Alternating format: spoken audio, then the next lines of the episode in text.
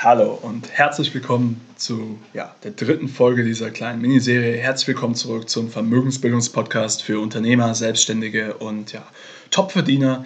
Und ähm, falls du jetzt erst in diese Folge reinhörst, dann möchte ich ganz kurz dich abholen und dir erklären, warum ich jetzt gerade so eine kleine Miniserie mache. Äh, Anfang März hat ja, der zweitreichste Mann von Norwegen ähm, bekannt gegeben, dass er eine kleine Tochtergesellschaft gegründet hat mit seinem Unternehmen Acre und das Tochterunternehmen heißt Citi und dieses Unternehmen investiert von nun an in Bitcoin und in das Bitcoin-Ökosystem und betreibt auch Bitcoin-Mining. Warum das so ist und was das Unternehmen genau macht, das habe ich in der ersten Folge dieser Miniserie erklärt, also dann gehen wir zurück. In der zweiten Folge habe ich extrem viel zu der Investmentphilosophie von ihm erklärt, der, äh, die er in dem Aktionärsbrief bekannt gibt. So die Gedankengänge, wie er zur Entscheidungsfindung kommt und wie er da rangeht und wie, ja, welche Informationen sich heranzieht. Und ja, diese Miniserie soll noch auf ein paar weitere Aspekte einfach aus diesem Aktionärsbrief eingehen, weil ich der Meinung bin, dass jeder von uns ähm, davon extrem viel lernen kann. Also ich habe den Brief mehrmals gelesen, ich kann es dir nur empfehlen. Lies ihn, reflektiere, lies ihn nochmal, du wirst noch was Neues lernen. Und heute soll es um das Thema Risiko gehen. Und das ist ganz interessant. Er leitet einen, quasi einen eigenen Abschnitt in diesem Brief mit der Überschrift ein, Not investing is the riskiest decision. Also nicht zu investieren ist die riskanteste Entscheidung. Und ich möchte kurz einfach mal hier so einen kleinen Paragraphen aus dem Brief vorlesen, um dir mal seine Gedanken mit auf den Weg zu geben. Und zwar, Risk is not an obvious concept. What's commonly considered risky is frequently not, and vice versa. We're used to thinking that cash is risk free, but it's not. It's, simplicit, it's implicitly taxed by inflation at a small rate every year. It adds up. Was sagt er? Also, Risiko ist kein offensichtliches Konzept. Ja? Und was von, ja, gewöhnlich von vielen Menschen als riskant angesehen wird, ist häufig gar kein Risiko. Und umgekehrt. Das heißt, ähm, er bezieht sich hier zum Beispiel auf Bargeld. Ja? Also, in der Regel geht die Mehrheit der Menschen davon aus, dass Bargeld sicher ist. Weil du kannst ja nicht, wenn du 50 Euro in der Hand hältst oder 100 oder 500 Euro und du behältst Bargeld, dann verlierst du nicht 10, 50 oder 100 Euro davon. Aber er sagt, es stimmt natürlich nicht. Diese, wie, wie wir über Bargeld denken, über Fiatgeld denken, ist halt eigentlich verkehrt, weil wir denken, es ist risikolos. Aber es ist nicht, weil implizit wir enteignet werden durch die Inflation.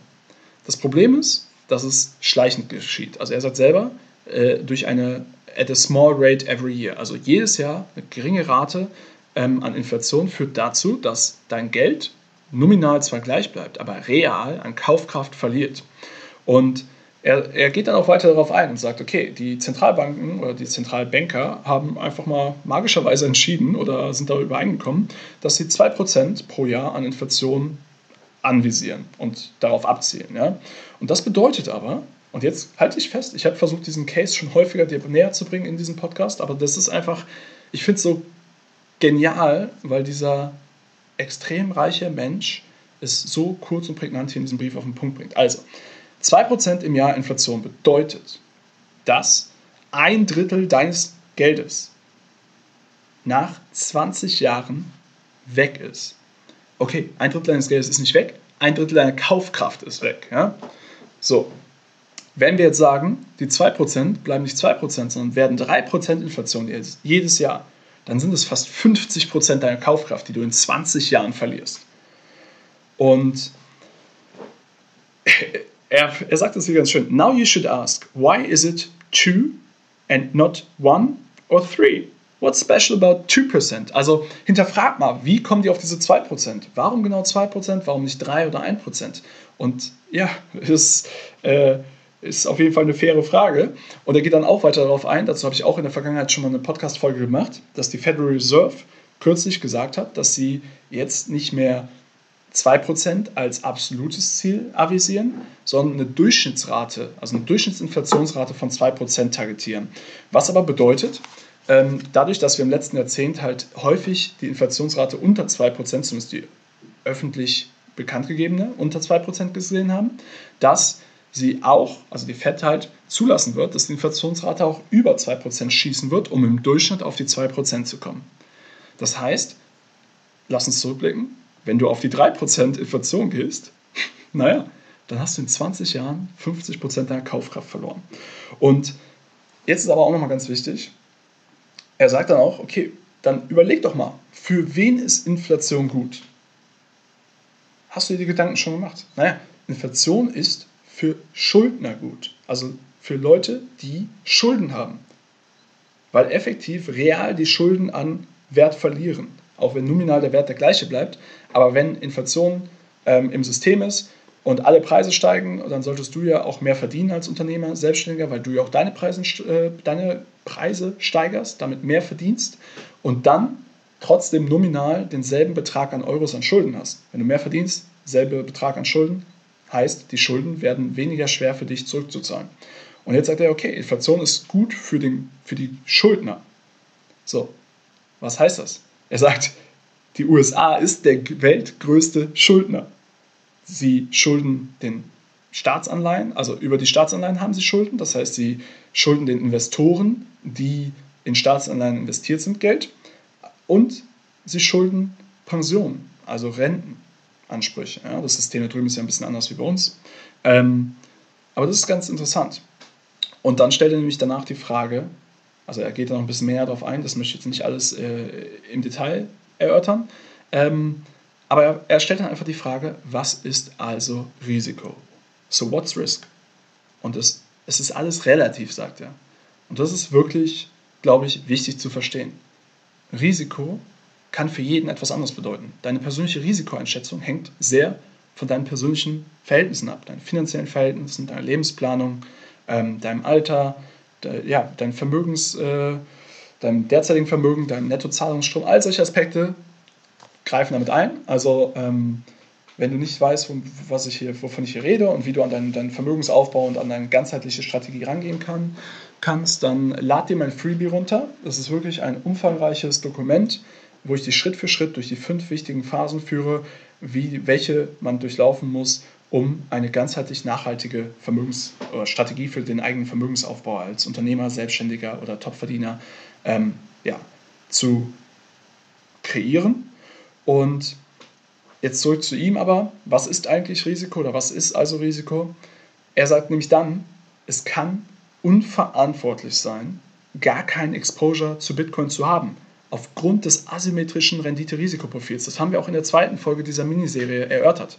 Und ich dir ganz ehrlich, das ist auch ein Grund, warum ich ursprünglich investiert habe. Weil die Upside so signifikant zur Downside ist. Und für mich war die Kalkulation, wenn ich x Euro, die ich investiere, verliere, das kann ich schnell wieder verdienen. Schnell relativ. Ob es ein oder zwei Jahre ist an, an äh, Ersparnissen oder drei, wie dem auch sei. Aber es ist relativ klein und relativ leicht wieder zu verdienen und verändert mein Leben. Äh, natürlich wäre es blöd, aber es verändert mein Leben nicht signifikant zum Negativen. Aber diese Asymmetrie, was es bedeutet, wenn meine Investmentthese sich realisiert, das ist signifikant. Sprich, wenn das Investment 10x, 20, 30x macht, was heißt das? Das sind Summen, die du sonst, wenn ich sage, okay, das Investment hätte mich ein bis drei Jahre gekostet, äh, um es vielleicht anzusparen, rechne das mal 30. Dann hätte mich das 90 Jahre gekostet, um es anzusparen. Oder zumindest 30 Jahre. Also das kann dann lebensverändernd sein. Und diese Asymmetrie im Rendite-Risikoprofil macht das Investment so interessant. Und Deswegen ist es möglicherweise riskanter, nicht investiert zu sein, als investiert zu sein. Und wenn es dir zu riskant ist, investiert zu sein, dann überleg doch, dann ist es ja nicht die Frage, ähm, ist es riskant, investiert zu sein oder nicht, sondern bei wie viel Prozent deiner Portfolioallokation kannst du ruhig schlafen? Wie viel bist du bereit zu riskieren für diese asymmetrische Upside?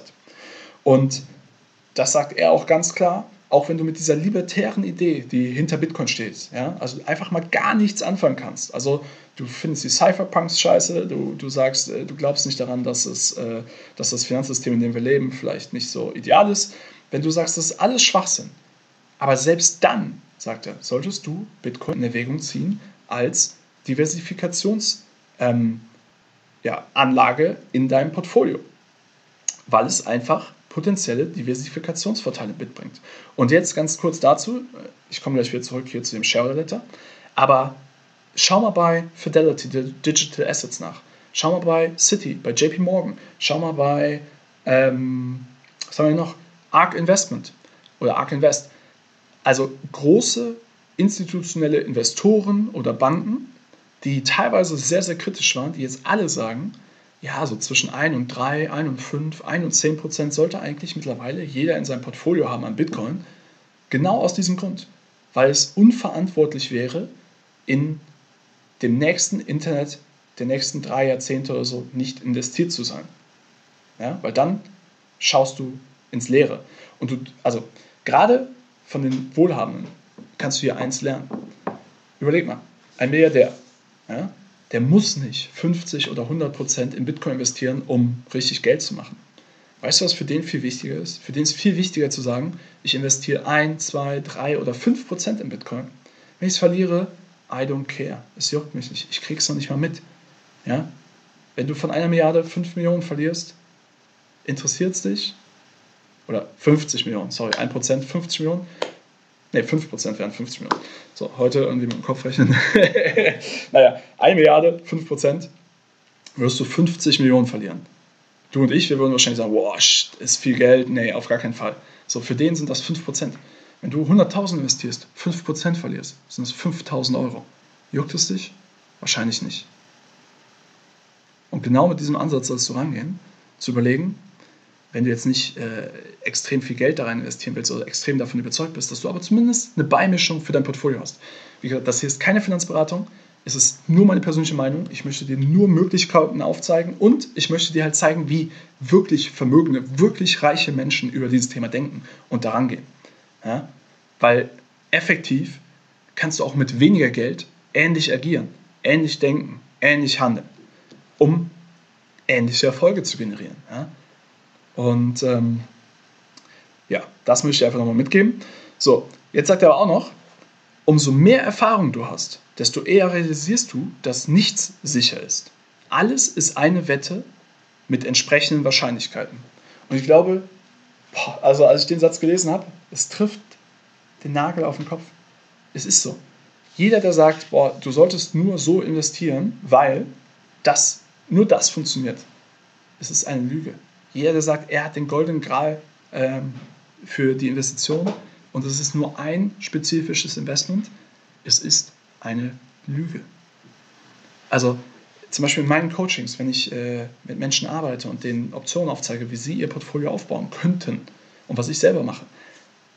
Es geht darum, auf unterschiedliche Szenarien vorbereitet zu sein. Jedes Szenario hat eine gewisse Wahrscheinlichkeit. Und das Wichtige ist aber, dass wenn das Szenario, von dem du am meisten überzeugt bist und dem du die höchste Wahrscheinlichkeit zuordnest, nicht eintritt, dass du dann nicht alles verlierst, sondern dass du immer noch andere Pferde im Rennen hast, die dann für dich arbeiten. Und genau das sagt er hier, du, nichts ist sicher. Auch wenn du 100% von etwas überzeugt bist, heißt es nicht, dass es eintreten wird, weil du es nicht selber beeinflussen kannst. Aber alles hat seine Wahrscheinlichkeiten. Vielleicht ist die Wahrscheinlichkeit, dass ein anderes komplett konträres Event eintritt, nur 5%. Und dein Event bei, weiß ich nicht, 70% und dazwischen ist ein anderes Event mit 25%. So. Aber wichtig ist, basierend auf diesen Wahrscheinlichkeiten und auf den verschiedenen Szenarien deine Investmententscheidung zu treffen. Das ist wirklich, wirklich äh, also ein grundlegender Aspekt, den die wenigsten verstehen. So. Jetzt aber noch, ist nämlich auch ganz gut. Er sagt dann auch, seine Lieblingsfrage an die Menschen, die ja nach den inhärenten Risiken von Bitcoin fragen, ist: What about the risk of losing out on the upside? Ja? Also, what about the risk of losing out on the upside? Das heißt, ja, du, du, du erzählst mir jetzt, oder du fragst mich jetzt über die inhärenten Risiken für die Downside. Okay, ja, ist ja auch legitim. Aber was ist denn das Risiko, nicht dabei zu sein, wenn es nach oben weggeht? Also, ja, Vielleicht verlierst du 80%, vielleicht verlierst du 100% auf dein Bitcoin-Investment. Möglich. Vielleicht 100% mittlerweile unwahrscheinlicher, aber möglich. Wie gesagt, es gibt keine Sicherheiten, es gibt nur Wahrscheinlichkeiten. Ja? Ähm, Aber was ist denn das Risiko, gar nicht investiert zu sein? Und stell dir mal vor, Bitcoin geht auf eine Million Dollar. Das wären ungefähr 20x von hier. Und stell dir mal vor, alle um dich drumherum sind investiert. Wie fühlst du dich? Scheiße. Sollst du deswegen investieren? Nein. Du sollst investieren, weil du glaubst, dass diese Möglichkeit besteht. Also wenn du das glaubst, dann macht es Sinn für dich zu investieren. Ich sage nicht, du sollst investieren. Das ist deine Entscheidung. Ich möchte hier nicht reinreden. Ich möchte hier nur, wie gesagt, Fakten mit an die Hand geben, Gedanken, also mentale Modelle, Gedankenmodelle an die Hand geben, mit denen du arbeiten kannst und die du für dich nutzen kannst und mit denen du finanziell erfolgreicher wirst, um nachhaltig Vermögen aufzubauen. Und es sind diese simplen Dinge, die wirklich den Unterschied machen. Und jetzt nochmal zurück, wie die richtig Reichen herangehen. Ja? Also wenn du großes Vermögen hast, dann kannst du es dir einfach nicht leisten, bei einem riesen Gewinnerinvestment nicht dabei zu sein. Ja, weil dadurch kann sich deine Position massiv schwächen. Also deswegen macht es für einen Milliardär einfach Sinn, auch einen kleinen Prozentsatz seines Vermögens in hochriskante Investments zu investieren. Hauptsache, er hat den Call auf die Upside. Also Hauptsache, er kann an der Upside partizipieren. Wenn es verliert, ist egal, weil es ein kleiner Teil seines Vermögens. Wenn er Recht behält und diese, diese, diese Gewinner, dieses Gewinnerinvestment, wie zum Beispiel in dem Fall jetzt Bitcoin, realisiert und materialisiert sich, dann ist es nochmal ein signifikanter Gamechanger und äh, ja, bringt ihm deutlich mehr Vermögen ein. Ähm, aber die Gefahr ist halt, gerade wenn du eine gute Stellung erreicht hast, also sagen wir, du hast eine Mio oder zwei Mio auf dem Konto, hast aber nichts investiert. So, jetzt kommt die Inflation, wie du eben gelernt hast, mit 2% im Jahr verlierst du äh, ein Drittel ungefähr in 20 Jahren. Das heißt, aus deiner Mio sind plötzlich nur 600.000 oder 660.000 Kaufwert. So, jetzt hast du aber jemanden, also ja, per heute, 2021, du hast eine Mio, in 20 Jahren, 2041, hast du noch 660.000 Kaufkraft. Jetzt hast du einen Jungspund, der gerade, ja, lass mal sagen, 50.000 Euro geerbt hat oder gerade angespart hat. Der investiert heute die 50.000 Euro in Bitcoin und in 20 Jahren hat sich Bitcoin, sagen wir mal, verzehnfacht. Da hat er plötzlich 500.000 und du hast 660. Und vorher hattest du das 20-fache an Vermögen. So, natürlich ist, bist du den extremen Weg dann gegangen, hast gar nichts investiert, alles in Cash gehalten und die Inflation hat alles aufgefressen oder ein Großteil. Und er ist den extre das extreme Gegenteil gewesen und hat alles in Bitcoin investiert, in das volatilste Asset wahrscheinlich im Moment oder mit volatilste ähm, und hat sehr viel riskiert. Ja, das ist ein krasses Beispiel, aber ich will es dir nur verdeutlichen. Um dir zu verdeutlichen, wenn du, gerade wenn du schon eine gute Position erreicht hast, ein gewisses Vermögen hast, und selbst wenn's bei, wenn wir bei 100.000 anfangen oder so, ja, also äh, irgendwo musst du anfangen.